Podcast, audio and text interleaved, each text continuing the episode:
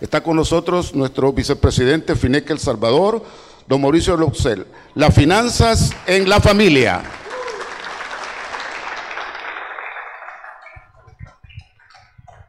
Buenas tardes. Que Dios los bendiga a todos. Con eso es lo que tenemos que empezar siempre. Esta es una tarde muy especial, porque ha sido el sueño, a mí me consta, de dos directores de zona. Este es el sueño hecho realidad de los Marios, Mario Laínez y Mario Juárez. Que Dios los bendiga a los dos por lo que han hecho. Bien, vamos a hablar sobre algo que no tiene importancia. Algo del cual habla la gente despectivamente. Algo que es sucio cuando se materializa porque hay que lavarse las manos después de tenerlos. El dinero. No es importante el tema. Porque el dinero supuestamente no es uno de los objetivos de un cristiano. ¿Será cierto eso? Bueno, y si usted no tiene dinero, ¿cómo le va a dar una buena educación y una casa a su familia? Hay algo que se ha manejado a nivel de las iglesias como la teoría de la prosperidad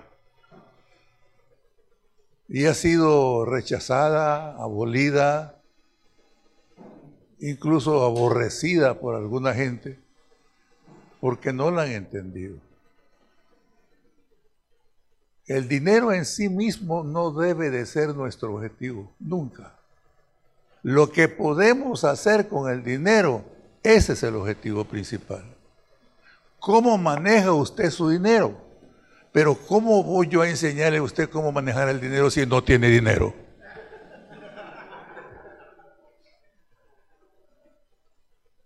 La situación es qué es lo que se debe de pensar más que hacer para tener dinero.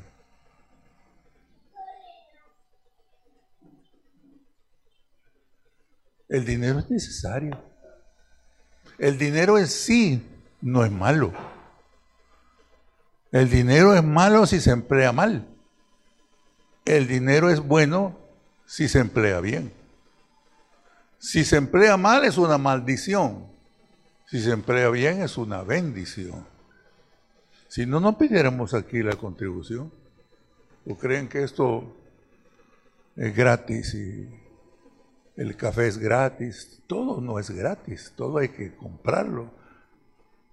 Y para eso tenemos que obtener dinero. Yo decía al principio que no es un problema muy importante en un cristiano. Se me olvidó decir que en un verdadero cristiano.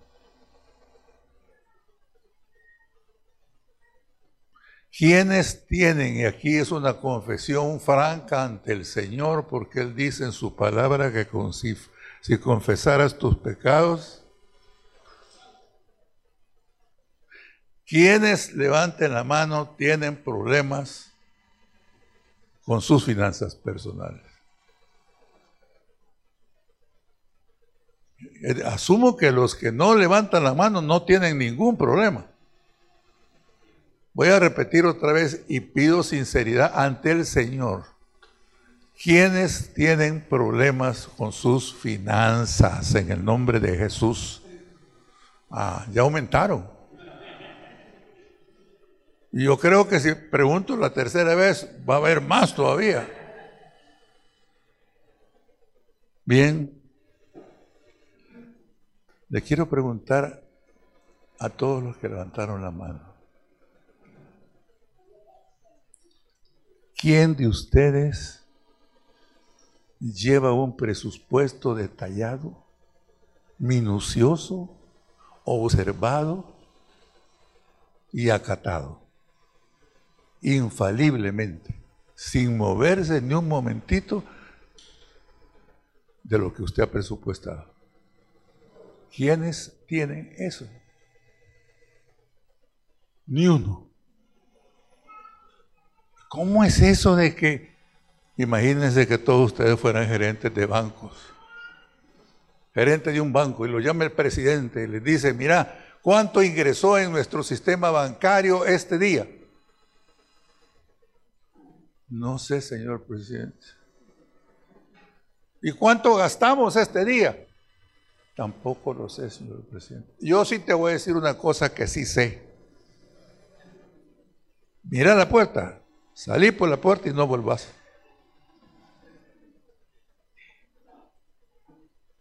Bueno, y entonces, ¿cómo el gerente tiene que responder por su dinero del banco y ustedes no pueden responder por su propio dinero? ¿No saben cuánto tienen? ¿No saben en qué gastaron hace tres meses? ¿No llevan una agenda de lo que ustedes tienen que hacer? Y Dios es un Dios de orden. No es un Dios de desorden. Si usted se desordena, gasta por aquí, gasta por allá, no sabe para qué quiere gastar en esto cuando ya lo tiene, pero me gustó y además está barato. Nada es barato cuando se gasta innecesariamente. ¿Me están oyendo atrás?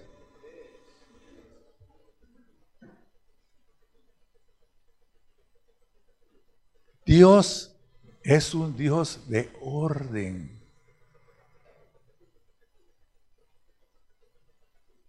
Ahora, cuando usted le ora al Señor y usted le dice, Señor, yo quiero que me arregles mis problemas de dinero. ¿De verdad usted le pide eso al, Señor? ¿Y cómo quiere que le resuelva, resuelva ese problema? Mandándole un cheque especial del el Banco del Cielo. El Señor no va a mover ni una hoja ni un billete de dólar si usted no hace las cosas que tiene que hacer. Estamos en un mundo en el que aparentemente yo lo sostengo y tengo mis razones para hacerlo. Yo tengo la creencia de que la gente es desordenada en El Salvador por cultura e idiosincrasia. No somos responsables. Es más, los salvadoreños tenemos la maña de la ganguería. Somos gangueros. Se le cae una cartera a una persona y ¿qué hace la persona que lo recoge? Se la lleva, hombre, a no ser que sea de la fraternidad.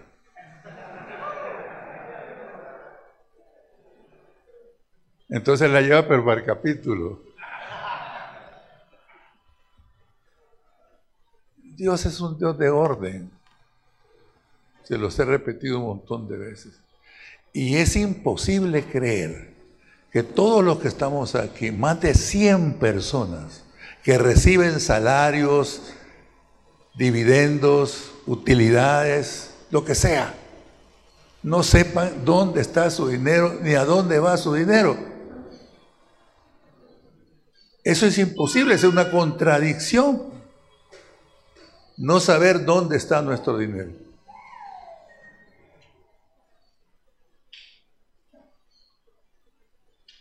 Segundo paso que tienen que dar. Es el primero. Ordenarse totalmente. ¿Saben desde cuándo yo empecé a ordenarme? Desde 1977 y tengo todas mis agendas y todos mis presupuestos desde esa época.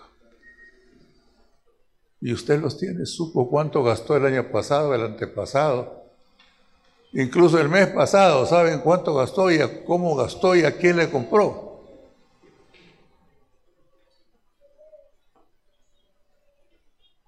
Si usted no es ordenado, no va a poder sacar resultados.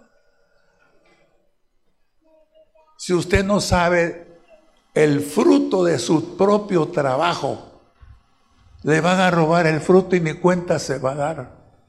De hecho, lo están haciendo. Ay, pero yo tengo tarjeta. Con el banco con el banco agrícola. ¿Y cuánto has gastado en esas tarjetas hasta ahora de este mes? Ah, no, no sé, al final del mes me voy a dar cuenta cuando me manden el estado de cuenta. Ah. Y esto que les estoy diciendo cuesta hacerlo. Porque ustedes no están acostumbrados al orden. Se supone que cuando venimos aquí venimos para procurar el bien de aquellos que nos oyen. Por lo tanto, no podemos venir a decirles mentiras y a sobarles el lomo.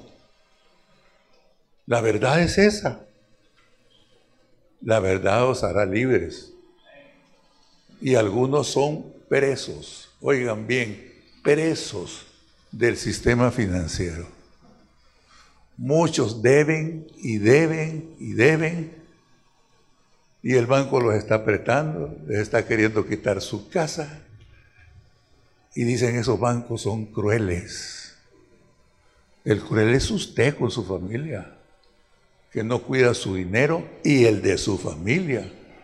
Porque cuando usted lleva dinero a su casa no es de usted el dinero, es de la familia. Y si la familia no come, es por culpa del papá.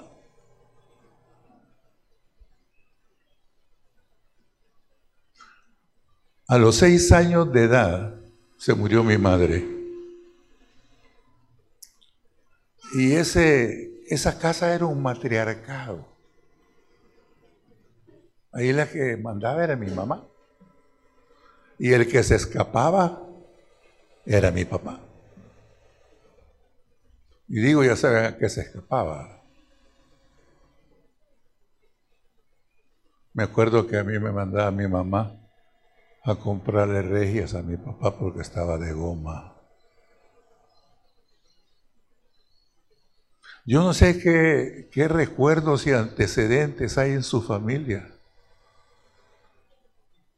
Pero lo importante es que no permita que los recuerdos negativos hagan en usted una segunda personalidad. Le va a parecer raro lo que voy a hacer. Díganme aquí con la honestidad de hijos de Dios.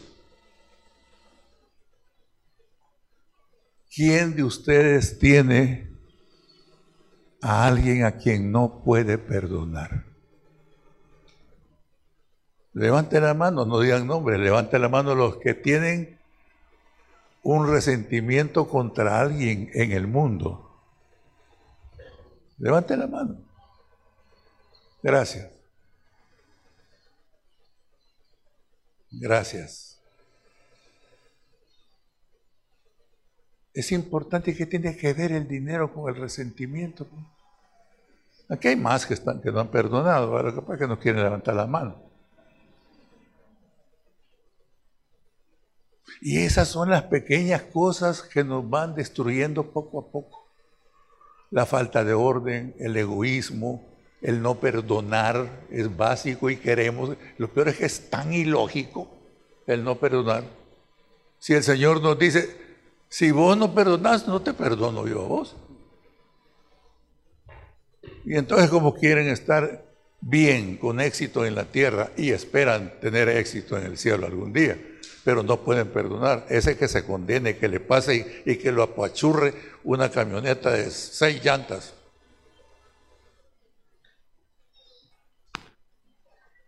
Bueno, no es así, no es así. El dinero tiene sus funciones básicas y se adquiere con esfuerzo. De tal manera que el otro punto que le voy a decir está en la Biblia. Y no la pongo ahí porque ya creo que todos ustedes se lo saben. Josué 1.9. Todo el mundo sabe, mira que te mando que te esfuerces y seas valiente. No temas ni desmayes, porque Jehová tu Dios estará contigo a donde quiera que vayas. Fíjese el mandato del Señor. No es una recomendación. Es un mandato del rey. Es un mandato del que tiene derecho a mandar todo. Es un imperativo. Te está ordenando, mira que te mando que te esfuerces y seas valiente. No te está diciendo, no te preocupes, yo te voy a dar todo. ¿Quieres dinero? ¿Cómo no? ¿Eres un, una Ranger último modelo? También te la doy. No, mentira. Vayan a esperar la Ranger que nunca va a llegar. Algunos dicen regalo de Dios. Anda con un su picachito y le ponen regalo de Dios. Yo sé que es por amor, ¿verdad? Pero es una ignorancia tremenda.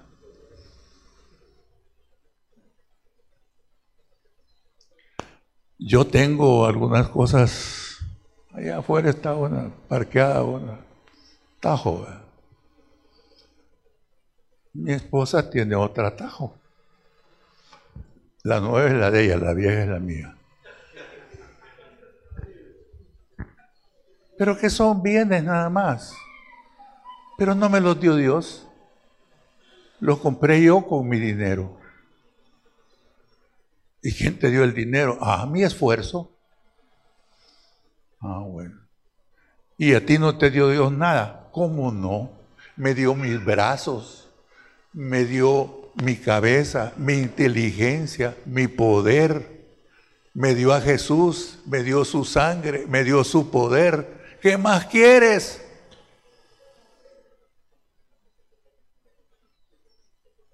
Es el momento de pelear. Este es el momento de luchar y poner sobre todo la lucha contra nosotros mismos para cambiarnos. Ay, pero si yo no tengo poder para hacer eso. Yo quiero hacer todo eso, quiero llevar todos los meses, pero no puedo. ¿Por qué no puede? Porque es un aragán porque está acostumbrado a ser Aragán, porque se acomodó a ser Aragán, porque tiene el hábito de ser Aragán.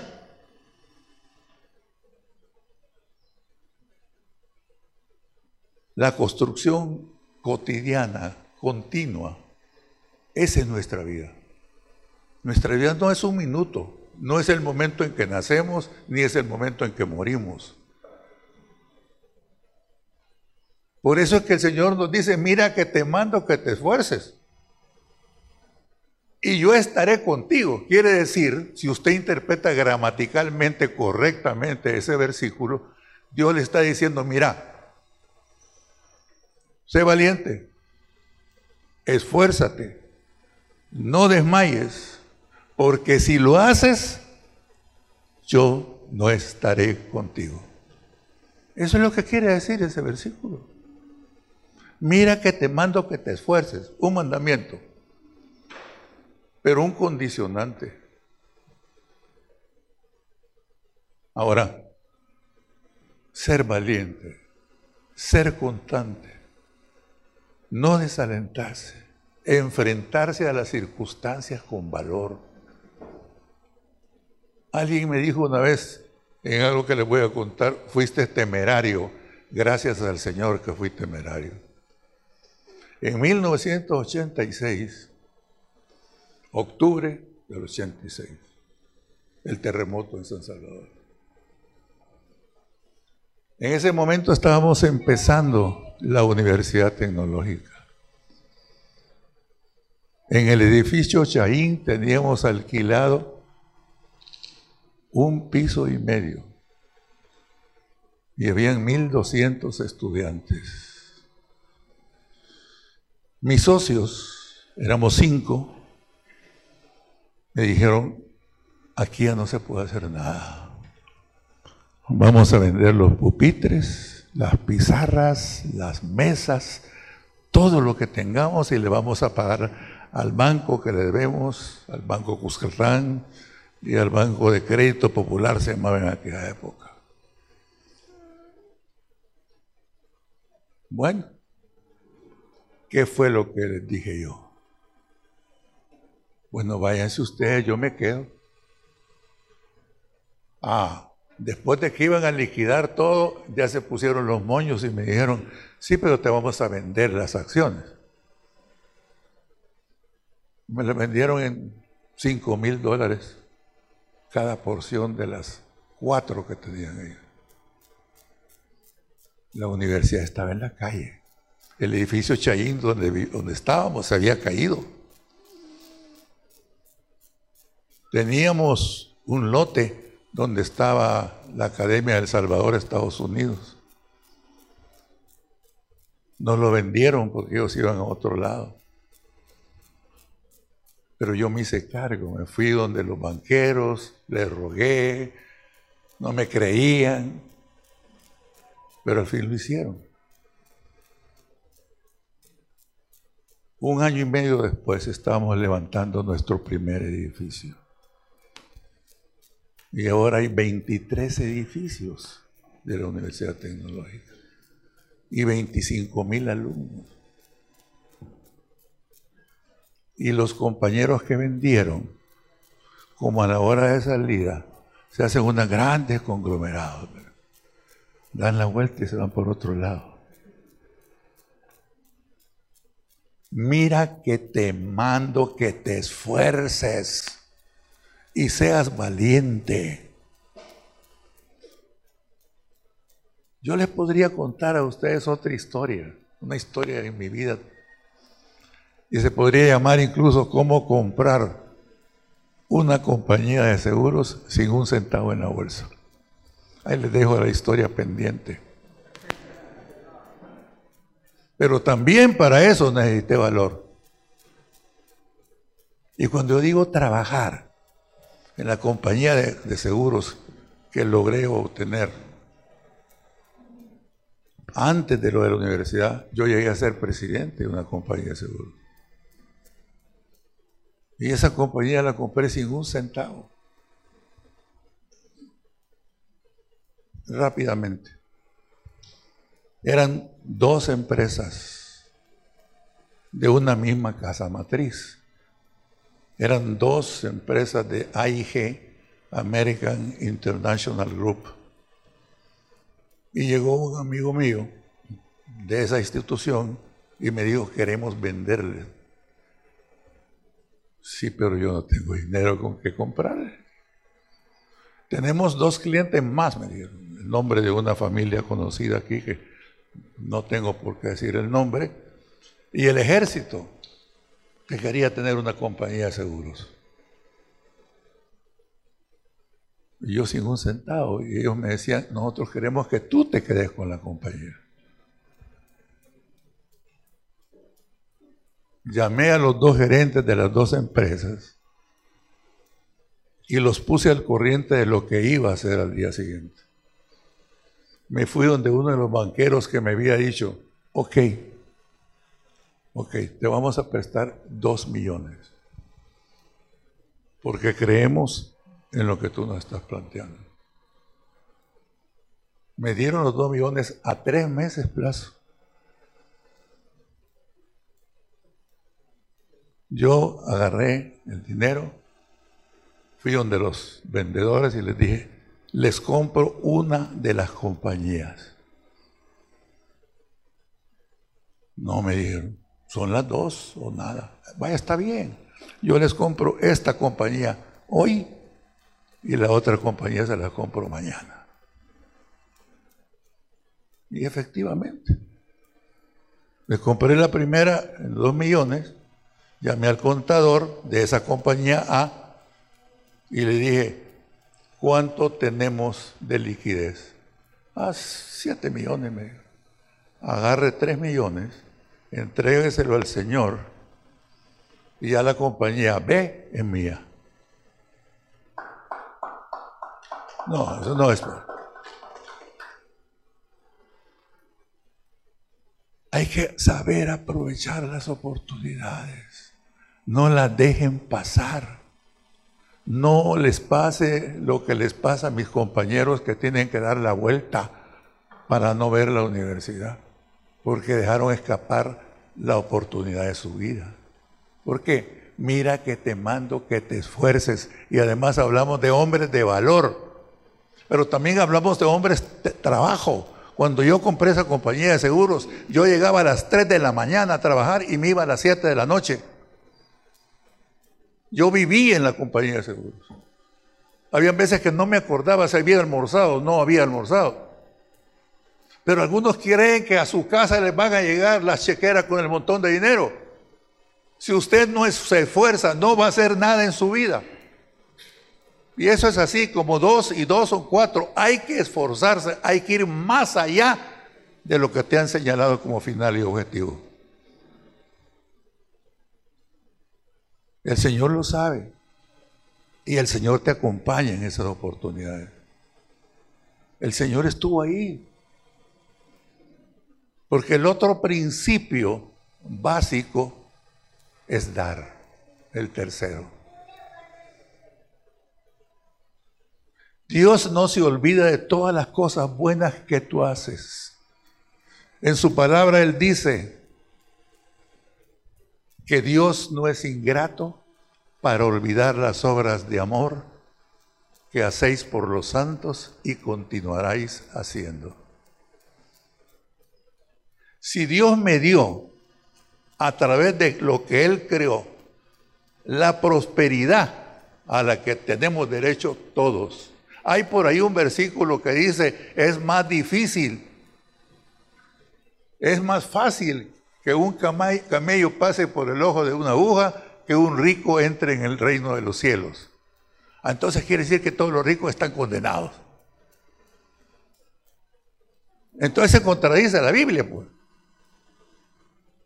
Porque por allá dice el Señor, amado, yo deseo que seas prosperado en todo, en tu salud, así como prospera tu alma. Mis fraternos, sus almas han prosperado. Desde que llegaron a la fraternidad, han prosperado su alma. Tienen un hogar,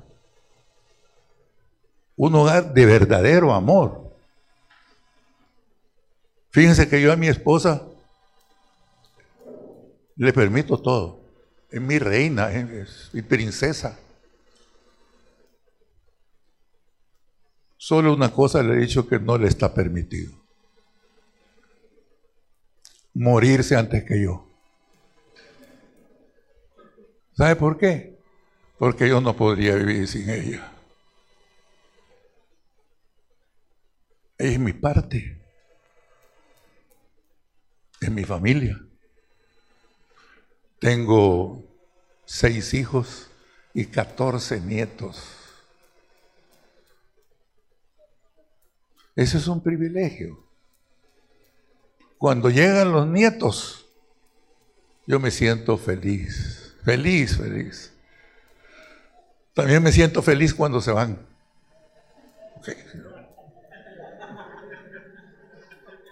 No, aguantar los nietos tres horas está fregado. Ah, yo me pongo alegre cuando llegan y friego con ellos, pero ya las tres horas que estos se vayan, estos bichos ya.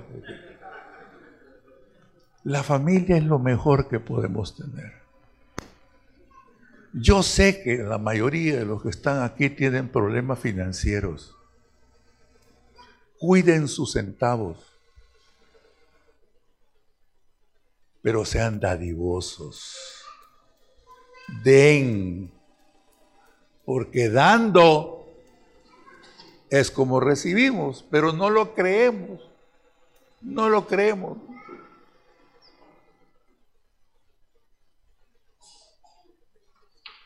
José lo patrocina todo un evento. Qué fácil, dicen. José lo nos patrocinó todo, así que no tenemos que hacer nada. Ni nada tiene para ti el Señor, solo para José. Así es sencillo, sí, así es. Son matemáticas financieras de Dios. Me das le das a los míos y yo te daré a ti. Y si no me das, y si sacas nada más 50 centavos para echar en la bolsita, en esa proporción te voy a dar.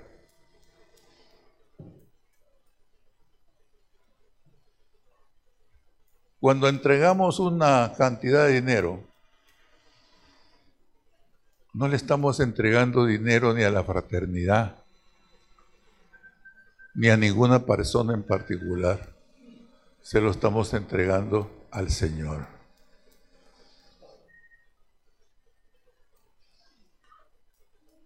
El Señor quiere que seamos prósperos.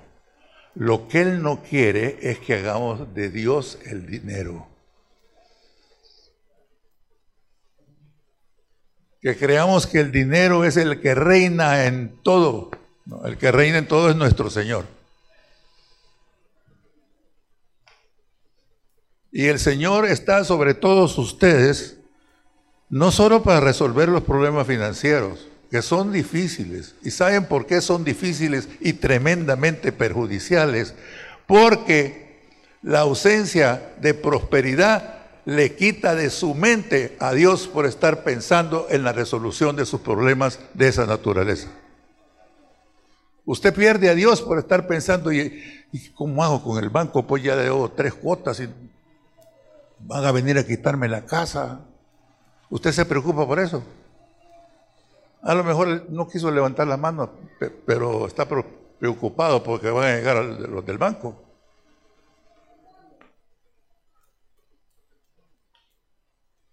Ahora, el poder de Dios se manifiesta para hacer todo lo que yo les dije de orden, de dar, de esforzarse. Él quiere que ustedes tengan la prosperidad, pero se las condiciona. Se las condiciona a una determinada forma de actuar. Y el problema que existe básicamente entre los miembros de la fraternidad es que dicen, está bien lo que usted dice, pero yo no puedo dejarlo. Hay gente que me ha dicho, una en particular, no toma, no fuma, pero juega. Y unas grandes cantidades de dinero que ha perdido. Su capital se ha reducido en un 80% por andar jugando en los casinos. Y cuando yo le dije, mira, deja eso, no puedo. ¿Cómo que no puedo? Pues sí, me propongo que esta noche no voy ir al casino. Pero ya cuando son las 7 de la noche, me va entrando un deseo y, no puedo. Me voy para allá. Y mi esposa me anda siguiendo para que no vaya, y yo me escapo y siempre voy al casino. Ah, eso quiere decir que aunque él quiera quitarse eso, no se lo puede quitar. Yo ya conozco esa sensación. Porque yo anduve en la cocaína. Por andar en esas fiestas rimbombantes que la gente que tiene dinero hace, que son fiestas muy especiales, en las que una palangana te sirven whisky, cerveza, marihuana, cocaína, crack, lo que tú querrás.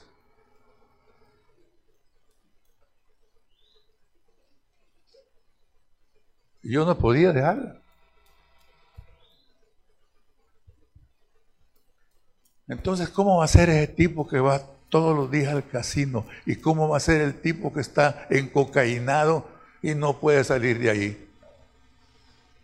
Aquí no estamos en una plática de reconocimiento pecatorio. Pero yo sé que hay aquí muchos pecados ocultos Incluso hay pecados que están nunca dichos en ningún testimonio que ustedes guardan en su corazón y no quieren decir.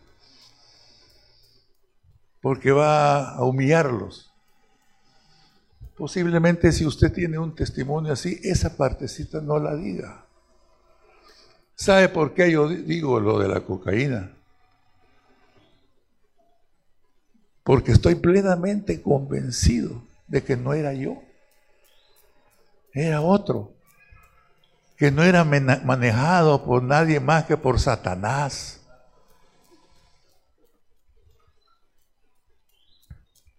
Pero recibiréis poder cuando venga sobre vosotros el Espíritu Santo y seréis mis testigos en Jerusalén, en Samaria, en Judea, en Santana, en San Miguel, en Managua, en Washington, en Japón y hasta el resto de los días y del mundo. El poder que nos dio el Señor cuando el Espíritu Santo se posó en mí, yo tuve poder. Y desde el día en que fui a un Sahel y que ese Espíritu Santo descendió sobre mí, nada en absoluto, ni un gramito de eso, que es un arma del diablo.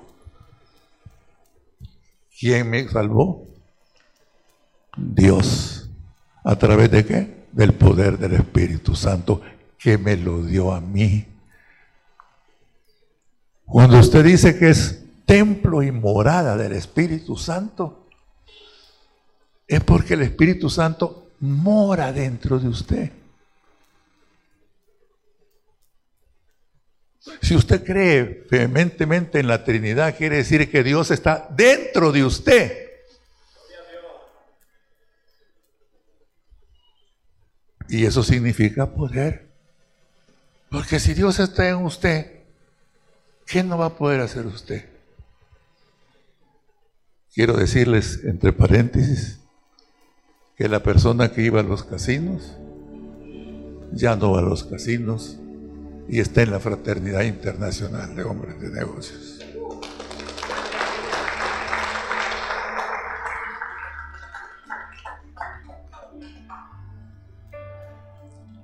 Zona norte y zona sur. Lo felicito. Aunque no debería. Porque el más favorecido de todos no soy yo, sino que usted. Alguien diría, pero mire, usted hizo el sacrificio de venir hasta acá, si no vine por ustedes. Yo vine por el Señor, porque a Él no le puedo decir no en ningún momento. No como aquellos que dicen, no, fíjate que hoy no voy a ir al, al capítulo porque me siento cansado. Ahí la niña.